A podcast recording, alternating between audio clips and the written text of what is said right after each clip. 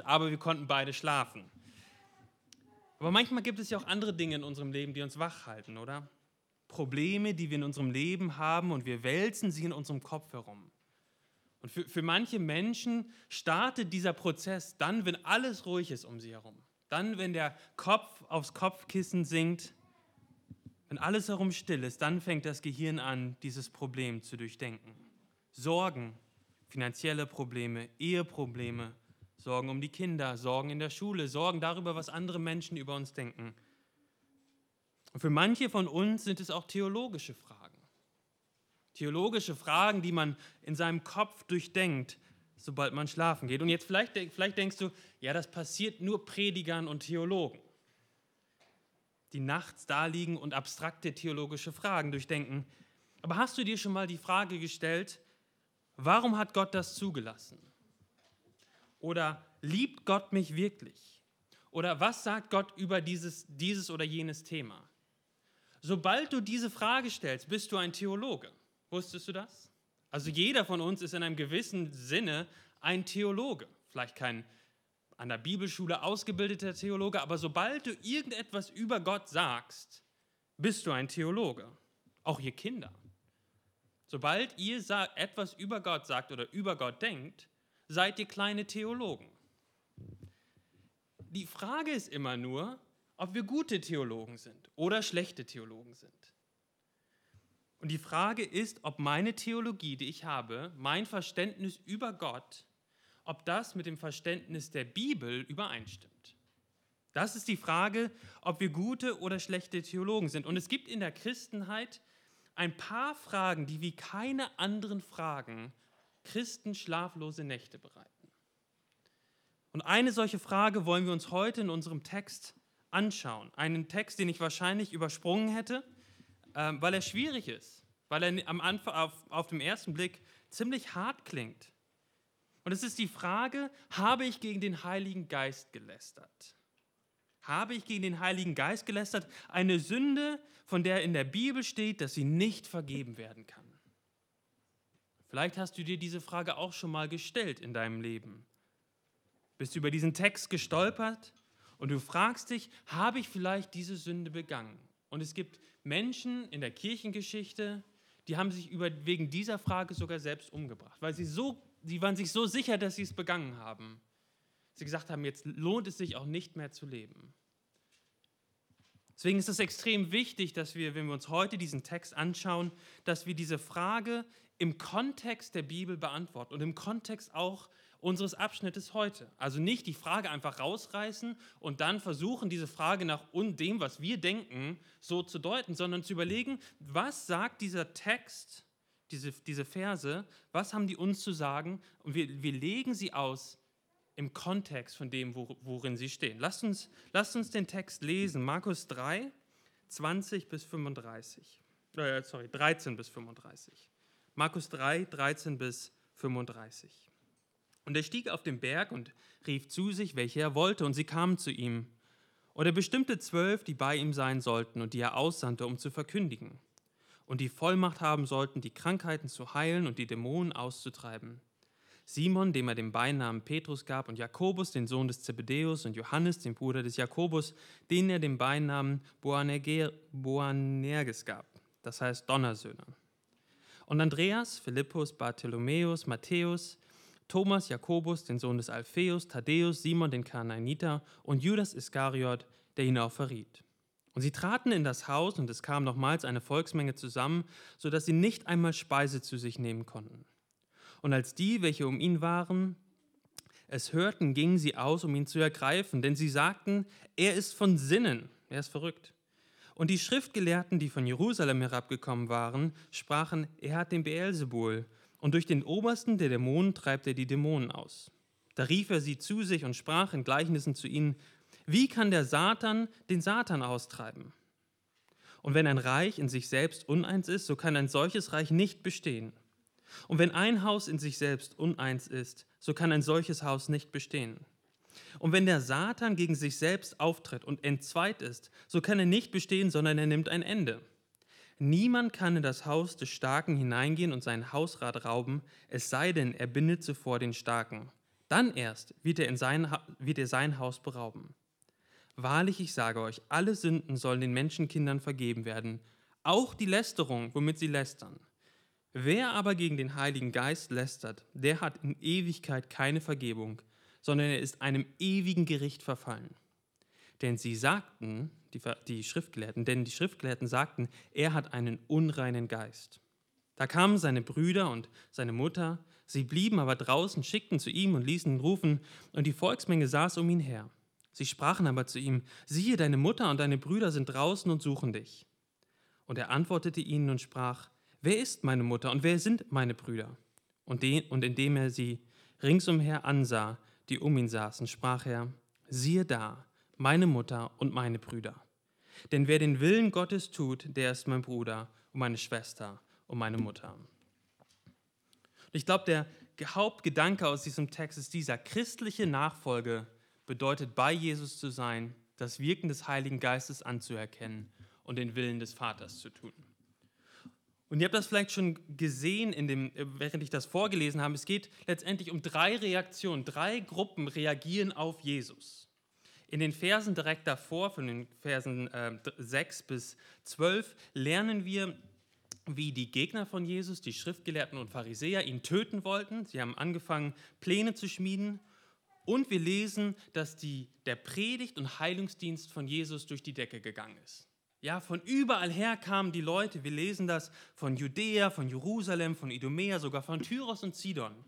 Und es waren so viele Leute, dass, die, dass Jesus gesagt hat, stellt mir ein kleines Boot zur Verfügung, dass wenn, ich, wenn die Leute kommen, dass ich auf das Boot steigen kann und sie von dort lehren kann und nicht erdrückt werde von der, von der Volksmenge. Er machte alle heil. Und jetzt lesen wir von drei Reaktionen, wie Menschen Einmal Jesus, wie die Schriftgelehrten und wie seine Familie auf Jesus reagiert hat. Und als erstes gucken wir uns Jesus an und er beruft seine zwölf Jünger. Er hatte Petrus und Andreas, Jakobus und Johannes ja schon vorher gesagt, dass, er hat ihnen gesagt, ich werde euch zu Menschenfischern machen. Das hatten wir in Kapitel 1 ähm, und Kapitel 2 gelesen. Aber bisher waren sie nur stumme Begleiter. Ja, sie haben gehört und gelernt, was Jesus gesagt hat. Sie haben praktische Dinge getan, wie das Boot geholt, aber sie waren jetzt nicht dabei, selber zu predigen und Menschen zu fischen oder selber Wunder zu tun.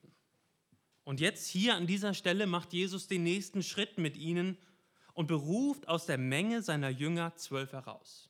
Also es waren nicht nur zwölf, die ihm gefolgt sind, es war eine ganz große Zahl von Jüngern, das wissen wir. Und aus dieser Zahl von dieser großen Zahl ruft er zwölf Jünger heraus, um sie besonders zuzurüsten. Was sagt er? Was sollen sie tun? Wir lesen das in Vers 15. Sie sollen Krankheiten heilen äh, und Dämonen austreiben und sie sollen predigen. 14. Ja, predigen und Dämonen austreiben. Aber wie könnten die Jünger so predigen wie Jesus und Vollmacht haben, um solche Wunder zu tun? Und das ist nicht es wird aus der Schlachterübersetzung nicht ganz klar. Die Elberfelder, ich weiß nicht, wer von euch die Elberfelder hier benutzt, die Übersetzung ist vielleicht ein bisschen besser. Er sagt, ähm, dort steht nämlich, und er berief zwölf, und dann gibt er zwei Gründe. Warum? Damit sie bei ihm waren und damit er sie aussandte, zu predigen und Dämonen auszutreiben. Also diese Vollmacht zu predigen und Dämonen aus, auszutreiben, kommt aus der Gemeinschaft mit Jesus und aus dem Gesandtsein von Jesus. Ja, die Jünger an sich hatten keine Kraft in sich selbst. Sie hatten diese Kraft nur deshalb, weil sie in Gemeinschaft mit Jesus waren und weil sie ausgesandt waren von Jesus. dann lesen wir diese zwölf Namen. Wir gehen auf die einzelnen Namen jetzt nicht näher ein, aber diese Berufung der Apostel war etwas ganz Besonderes. Das waren die Apostel, die Gott dann gebrauchen würde, um um die Auferstehung zu bestätigen und die Gemeinde auf ein festes Fundament zu stellen. Und in diesem Sinne, in diesem Sinne gab es nur zwölf Jünger, die Jesus berufen hat. Ja, also ähm, heute gibt es in dem Sinne, wie, wie, wie Sie hier lesen, keine Apostel mehr. Wir, wir haben das Zeugnis der Apostel, die, das, was sie uns niedergeschrieben haben, äh, von Jesus. Aber in dem Sinne, wie, wie Jesus hier zwölf Apostel berufen hat, gibt es sie heute nicht mehr. Aber ich glaube, wir können trotzdem Dinge lernen von dem, was Jesus hier tut. Das, das Erste, was wir lernen können, ist, um Jesus dienen zu können, musst du berufen sein. Ja, du, du, du kannst Gott nicht wirklich dienen, wenn du kein Christ bist. Du kannst vielleicht christliche Dinge tun, aber am Ende des Tages dienst du nicht Gott, wenn du dich nicht vorher vor ihm demütigst, Buße tust und Jesus vertraust. Und umgekehrt, wenn du Christ bist, wenn du Christ bist, dann stehst du in seinem Dienst und du hast eine Verantwortung vor Gott, da ihm zu dienen, wo er dich hingestellt hat, mit den Fähigkeiten, mit denen er dich zugerüstet hat. Das ist das Erste. Das Zweite, was wir lernen können, ist, dass wir, um Jesus dienen zu können, eine intakte Beziehung mit ihm haben müssen. Wir müssen in Gemeinschaft mit, wir müssen Gemeinschaft haben mit ihm, bei ihm sein. Ja, es geht nicht einfach nur darum, als Christ dann bestimmte Dinge abzuhaken, sondern wir tun sie aus der Gemeinschaft mit Jesus heraus. Also christlicher Dienst fließt immer aus der intakten Beziehung zu Jesus. Das Dritte, was wir lernen können, ist, um Jesus dienen zu können, musst du wissen, was Jesus uns aufträgt. Ja, die Predigten, die die Jünger gepredigt haben, waren ja nicht irgendwelche Dinge, die sie sich ausgedacht haben, sondern sie haben das gepredigt, was Jesus ihnen aufgetragen hat. Jesus geht den Jüngern als Beispiel voran und er predigt und er treibt Dämonen aus und das sollen die Jünger auch tun.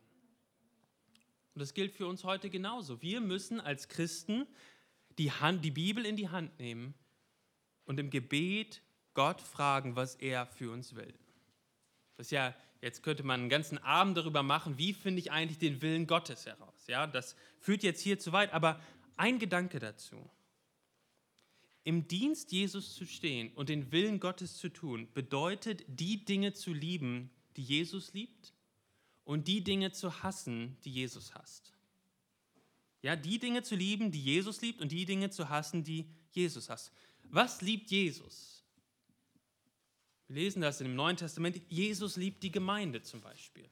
Epheserbrief. Jesus liebt die Gemeinde. Nun, was kannst du, der du hier bist und zur Gemeinde gehörst, wie kannst du der Gemeinde, die Jesus liebt, mit deinen Fähigkeiten, mit deinen Mitteln dienen? Oder Jesus liebt die verlorene Welt. Das lesen wir auch in der Bibel. Genauso die Frage, wie kannst du da, wo du bist, mit deinen Fähigkeiten, mit deinen Mitteln so leben, dass Menschen von Jesus erfahren. Also die Jünger waren in dieser innigen Gemeinschaft um Jesus herum und so wie die Jünger damals in inniger Gemeinschaft um Jesus herum waren, so sind wir heute als Gemeinde die Gemeinschaft der Gläubigen um Jesus herum. Wir sind die von ihm Berufenen und als die von ihm Berufenen, lasst uns danach streben, immer bei ihm zu sein, die Gemeinschaft mit ihm zu suchen und auch auf ihn zu hören, was er uns zu sagen hat. Die Jünger, die sind gekommen, aber die nächste Reaktion, die nächsten beiden Reaktionen sind nicht so positiv. Lasst uns als zweites anschauen, wie die geistliche Elite auf Jesus reagiert hat. Und wenn ihr euch nochmal den, den Text vor Augen führt, das ist jetzt die Verse 20 bis 35, das ist wie so ein Sandwich. Ja? Also außen sind zwei Brote und in der Mitte ist ist äh, Fleisch. 20 und 21, ähm, besonders 21, dort lesen wir, und als die, welche um ihn waren. Ja, dieses Wort, welche um ihn waren, das wurde damals gebraucht, um Familie zu beschreiben. Das heißt, du hast den, wir haben in Vers 21, 20 und 21 Familie und dann in 31 bis 35 nochmal Familie. Und dazwischen drin haben wir die, die Schriftgelehrten. Das macht Markus häufig, um, um ähm, um zu zeigen, dass das zusammengehört. Und wir wollen uns jetzt zunächst die Verse 23, 22 äh, bis 30 anschauen, nämlich die Reaktion der geistlichen Elite. Was sie getan haben, ist, dass, dass sie Jesus verteufelt haben. Sie haben gesagt, du, du bist vom Teufel.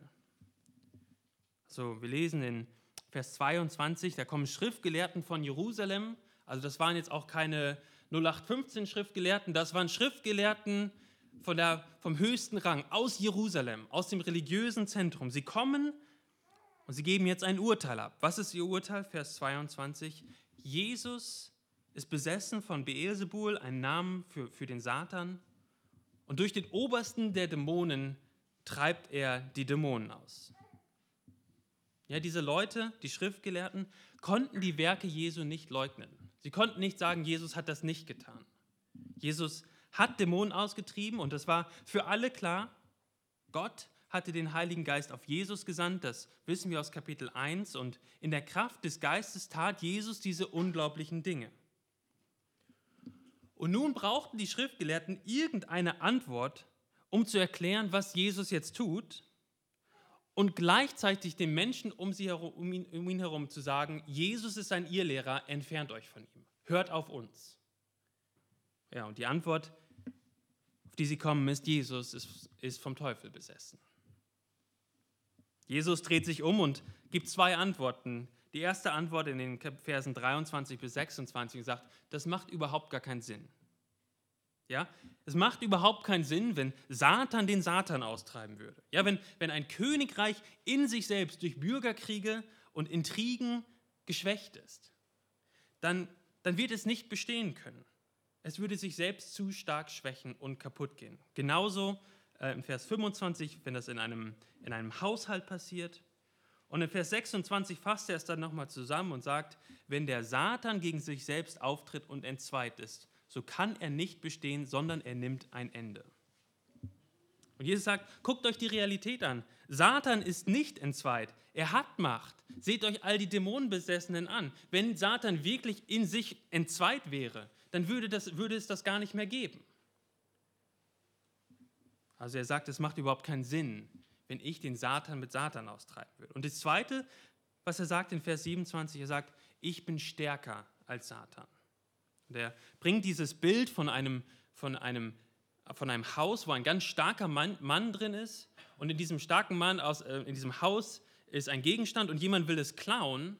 Und natürlich, um diesen Gegenstand zu klauen, musst du erstmal um diesen starken Mann binden. Du musst irgendwie an ihm vorbei.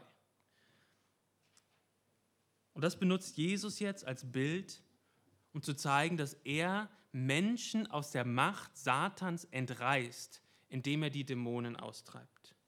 Jesus sagt, ich bin fähig, den Satan und seine Dämonen zu binden und das zu rauben, was er sich unter den Nagel gerissen hat. Wie, wie liefen diese Dämonenaustreibungen? War es dieser intergalaktische Kampf wie bei Star Wars zwischen Gut und Böse und man weiß eigentlich nie genau, wer gewinnt? Nein, Jesus hat ein Wort gesprochen und die Dämonen mussten raus. Das ist unser Jesus, den wir anbeten, der die Macht hat, der eine solche Macht hat, den Satan zu binden und das zu befreien, rauszureißen, was er sich unter den Nagel gerissen hat. Jesus sagt, ich bin stärker als der Satan so siegt Jesus über die Mächte der Dunkelheit. Aber der Satan hat noch eine Trumpfkarte. Gott, du bist doch heilig, oder? Gott, du hast doch die Sünde, oder nicht? Guck dir mal die Menschen an. Kannst du das denn als heiliger Gott einfach durchgehen lassen? Sie müssen doch bestraft werden. Du bist doch ein heiliger Gott. Aus dem Markus-Evangelium und auch aus dem Gesamtkontext der Bibel wissen wir, dass Jesus am Kreuz über den Satan und auch über die Sünde triumphiert hat. Aber warum triumphiert Jesus am Kreuz über den Satan? Warum triumphiert Jesus am Kreuz über den Satan? Er triumphiert, weil er dort die Sünden am Kreuz für uns trägt. Er bezahlt den Preis, den wir hätten bezahlen müssen. Und so gibt es jetzt keinen objektiven Grund mehr, warum der Satan auftreten könnte und sagen kann, guck mal den Waldemar an, guck mal den Alex an, guck mal den Jonas an, wie der die letzte Woche gelebt hat. Mit denen, kann, mit denen kannst du doch nicht einfach annehmen. Und Gott zeigt auf das Kreuz und sagt, guck dir mal Waldemar und Alex und Jonas an. Die vertrauen auf das, was Jesus getan hat. Und Jesus hat für sie am Kreuz bezahlt. Es gibt keinen Grund mehr für dich, sie anzuklagen geh weg. So, so siegt Jesus über den Satan am Kreuz, indem er unsere Sünden bezahlt. Und das darf ganz viel Freude in unser Herz geben. Dass wir keine Angst mehr haben müssen, dass der Satan uns irgendwie anklagt, weil wir wissen, dass alles vergeben ist in Jesus Christus. Und in diese Auseinandersetzung hinein kommen jetzt diese Verse 28 bis 30. Die Lästerung gegen den Heiligen Geist. Jesus sagt den Schriftgelehrten, alle Sünden sollen den Menschen vergeben werden, das ist Vers 28, sogar die Lästerung jeglicher Art. Dann Vers 29, aber jemand, wenn jemand gegen den Heiligen Geist lästert, dann wird er keine Vergebung haben. Er ist einer ewigen Sünde schuldig oder ist dem ewigen Gericht verfallen. Was ist diese ewige Sünde, von der er hier spricht? Nun, in der Kirchengeschichte gab es verschiedene Antworten. Eine Antwort war zum Beispiel, wenn jemand eine ganz, ganz schlimme Sünde getan hat, ja Mord oder Ehebruch, dann hat man diese Sünde begangen und von der kann man nicht vergeben werden. Ich weiß nicht, vielleicht hattet ihr auch schon mal solche Gedanken, irgendeine Sünde, die ihr begangen habt wenn man dann sich, wenn man noch ein guter Bibelkenner ist und ein, ein sehr schwaches oder ein sehr, sehr anfälliges Gewissen hat und sich dann an die Bergpredigt erinnert, das, was Jesus da gesagt hat, wenn man nur eine Frau mit Lust anblickt, dann ist das schon Ehebruch. Und wenn Ehebruch diese Sünde ist, kann mir dann überhaupt noch vergeben werden, wenn ich in das letzte halbe Jahr meines Lebens reingucke? Dort war Lust, der eine oder andere hatte vielleicht auch zu kämpfen mit Pornografie. Und es sind Menschen verunsichert, Christen verunsichert, wenn sie es leben. Gibt es denn jetzt noch Vergebung für solche Sünden? Bevor wir uns angucken, was die Sünde genau ist. Die Sünde von Mord und Ehebruch ist nicht die Sünde des Heiligen gegen den Heiligen Geist. Woher weiß ich das? Nun guckt euch die Charaktere in der Bibel an. Guckt euch mal einen David an. Ja, der spaziert auf seinem Hausdach herum und dann guckt er so rum und sieht dann da die Bathseba baden und anstatt dass er gegen die Lust ankämpft, sagt er, oh ja, bringt sie mal her. Sie schlafen miteinander, sie haben ein Kind und um das alles ab, abzudecken, bringt er noch den, den Mann von der Bathseba um. Und dann kommt Nathan zu David und sagt, sagt, äh, bringt es vor, vor, vor das Angesicht von David und sagt, du hast gesündigt und David tut Buße und es wird ihm vergeben. Dem Ehebrecher und dem Mörder wird vergeben. Nun aber was, was ist denn dann damit gemeint mit der Sünde gegen den Heiligen Geist? Es steht ja hier in der Bibel. Und das Erste, was wir festhalten müssen, ist, dass es im Kontext zu den Schriftgelehrten gesprochen wird. Ja, die Schriftgelehrten, die im Laufe des, der ersten drei Kapitel in Ablehnung zugenommen haben. In 3 Vers 6 haben wir gesehen, wie sie angefangen haben, sich miteinander abzusprechen, dass sie ihn töten wollen. Und jetzt hier in Vers 30 lernen wir unter anderem einen weiteren Grund, warum Jesus diese Worte zu ihnen sagt. Warum sagt er es? Warum warnt er diese Pharisäer oder die Schriftgelehrten davor? Vers 30. Denn sie sagten, er hat einen unreinen Geist. Das war der Grund dafür, dass Jesus das gesagt hat. Sie haben gesagt, Jesus hat einen unreinen Geist. Also sie haben gesehen, dass Jesus diese wunderbaren Dinge tut. In der Kraft Gottes. Und sie hätten anfangen können und sagen können, aber, aber ich verstehe das noch nicht ganz, Jesus. Kannst du mir das noch mal weiter erklären? Ich sehe, du hast Kraft von Gott. Kannst du, kannst du mir helfen, dich besser zu verstehen? Das haben die nicht getan. Stattdessen Stattdessen haben sie sich das Werk Jesu angeguckt und im vollen Bewusstsein das Werk von Jesus als dämonisch erklärt. Das ist die Sünde des Heiligen Geistes im Kontext, die bewusste Entscheidung, das öffentliche Wirken Gottes durch Jesus als dämonisch zu verdammen. Ja, also es war nicht nur einfach ein temporärer Gedanke, der ihnen mal in den, in den Sinn gekommen ist.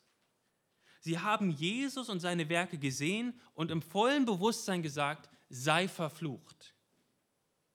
Das ist die Sünde des Heiligen Geistes, dieses, diese abschließende, eindeutige, dieses abschließende, eindeutige und absolute Urteil. Jesus, deine Werke sind vom Teufel. Ja, lass mich das nochmal ganz klar sagen. Es geht nicht um eine einmalige Lästerung oder irgendwelche Gedanken, die einem vielleicht in den Kopf kommen gegen den Heiligen Geist. Es ist diese pointierte, verhärtete Ablehnung von Jesus, die sein Werk als dämonisch verteufelt. Kann ein echter Christ diese Sünde begehen? Nein.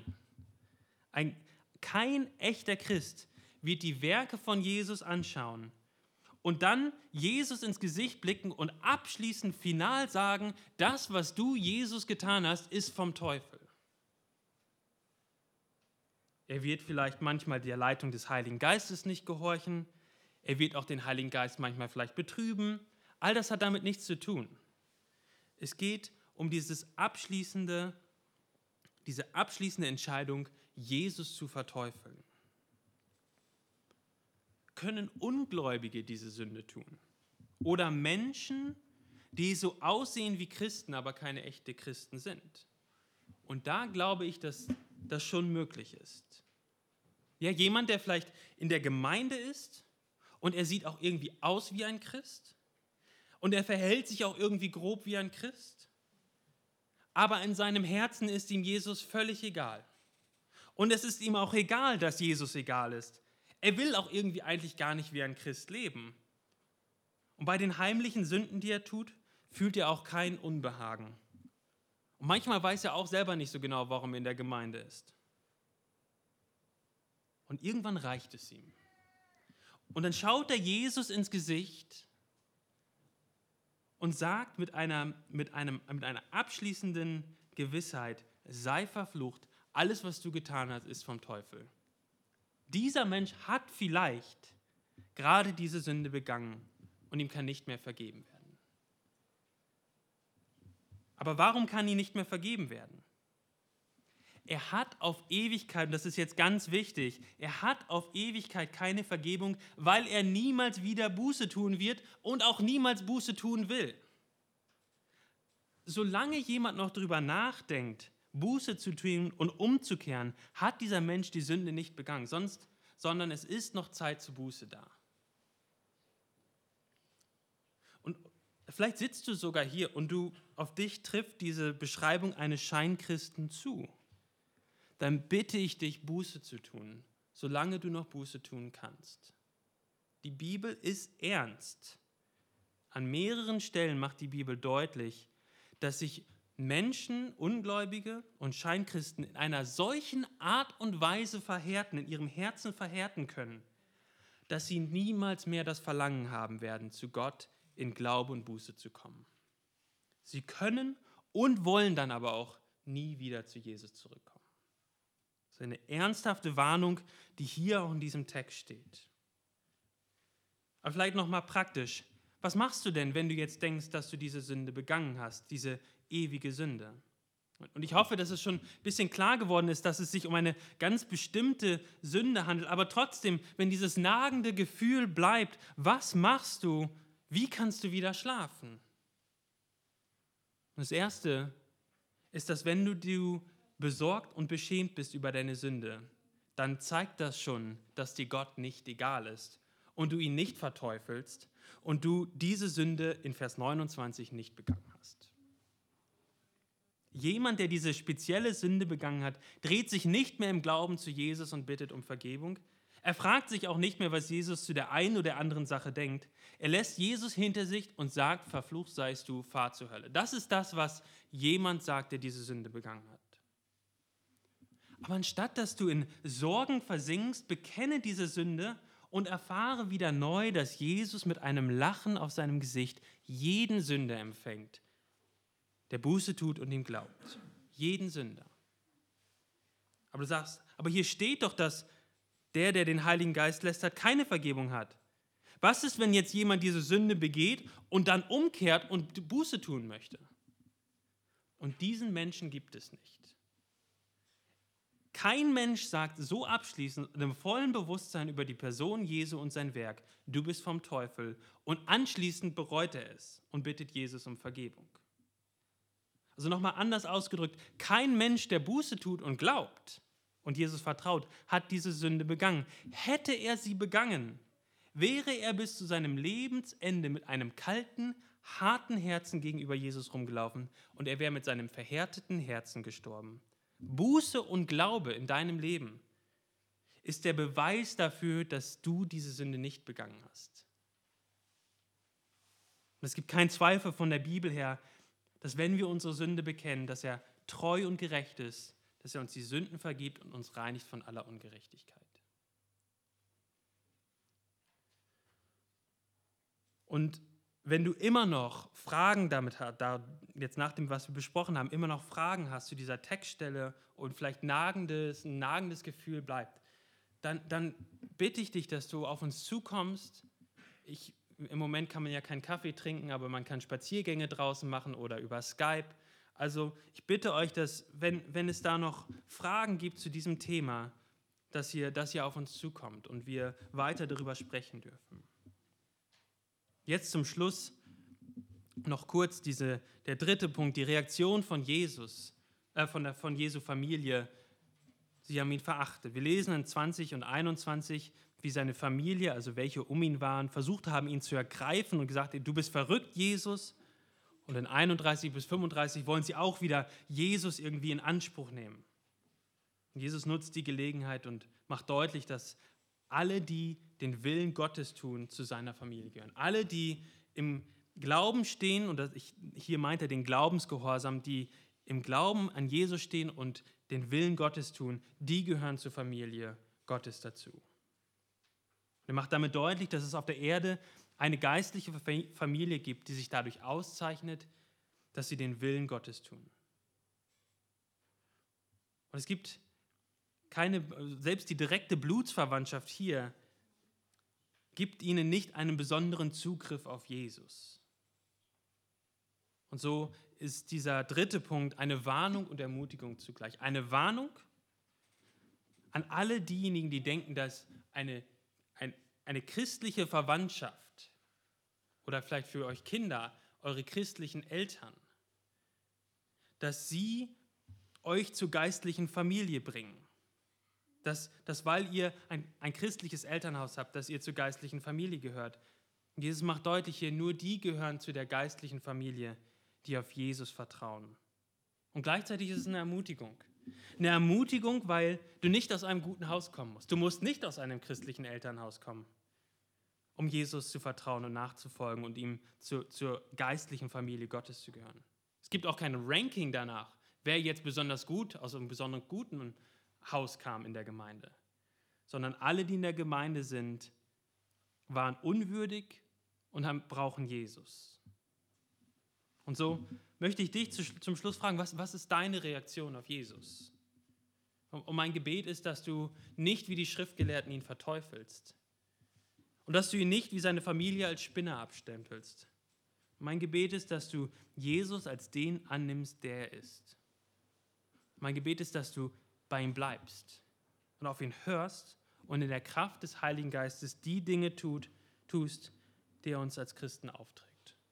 Und das wünsche ich auch, wünsche ich auch uns als Gemeinde. Lasst uns immer bei Jesus bleiben und das tun, was er uns aufträgt. Lasst uns beten. Himmlischer Vater, wir danken dir für dein Wort, danken dir auch für diese, diese Passage aus Markus und bitten dich, dass wir in diese Woche starten und darüber staunen, was du für uns getan hast, dass du uns vergeben hast, dass wir Buße tun durften und dir vertrauen durften. Und ähm, ja, erinnere uns daran im, im Laufe der Woche und lass uns Freude haben im Herzen über diese Wahrheit. Amen.